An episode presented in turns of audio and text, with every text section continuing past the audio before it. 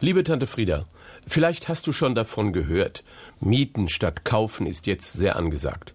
Wenn ich zum Beispiel meine Gartenhecke schneide, muss ich mir nicht für einmal schneiden eine sündhaft teure Yuppie-Duppi-Elektroschere kaufen, die ich dann einmal pro Jahr benütze und die dann einsam im Gartenhäuschen den Rest des Jahres verbringt. Nein, stundenweise eine schicke Elektroschere mieten geht auch.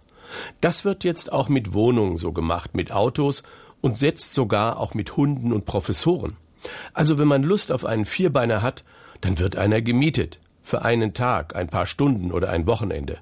Vollkommen klar, dass dies besonders etwas für ältere Menschen ist, die sich oft doch so einsam fühlen. Ein kurzer Anruf bei einer Rent-a-Dog-Agentur und der Wuffi wird gebracht.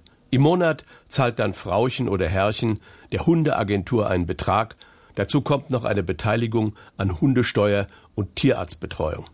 Das Modell, liebe Tante Frieda, ist ganz klar. Man teilt den Hund dann mit den anderen. Auch andere Mietfrauchen und Mietherrchen können denselben Bello dann in der Mietzeit sehr lieb ausführen, lieb haben und hinter den Ohren kraulen. In ersten Untersuchungen wurde jetzt auch festgestellt, dass manche Hundemieter sich sehr schwer damit tun, zu akzeptieren, dass der eine Miethund von mehreren verwöhnt und geliebt wird. Geteiltes Leid ist zwar halbes Leid, aber geteilte Liebe ist schon viel, viel schwieriger. Bei der Elektrogartenschere, die man für ein paar Stunden mietet, spielt das keine Rolle. Die Schere sagt nichts um das Gefühlsleben in stabile Rückenlage zu bringen, kann man jetzt bei Rent a Dog auch den Hund weiter über einen Videokanal beobachten, wenn der Hund bei einem anderen Mieter ist. Die Idee mit dem Teilen hat sich inzwischen weiterentwickelt und ein findiger Professor ist jetzt auf die Idee gekommen, sich selbst für Stunden und lange Abende oder für Waldspaziergänge mieten zu lassen. Man zahlt dann 100 Euro für die Stunde und kann mit dem Professor über Gott und die Welt reden. Die Hände auf dem Rücken spaziert dann der gemietete Prof neben einem im Wald, und beantwortet Fragen, zum Beispiel, warum der Fliegenpilz giftig ist und wie viele Jahre das hochverschuldete Griechenland brauchen würde, um seine Schulden zurückzuzahlen. Das Programm Rent a Prof kommt in den Großstädten sehr gut an, wo eine Menge von Singles leben, die spätestens dann, wenn sie über 70 sind, große Lust auf erbauliche Gespräche haben.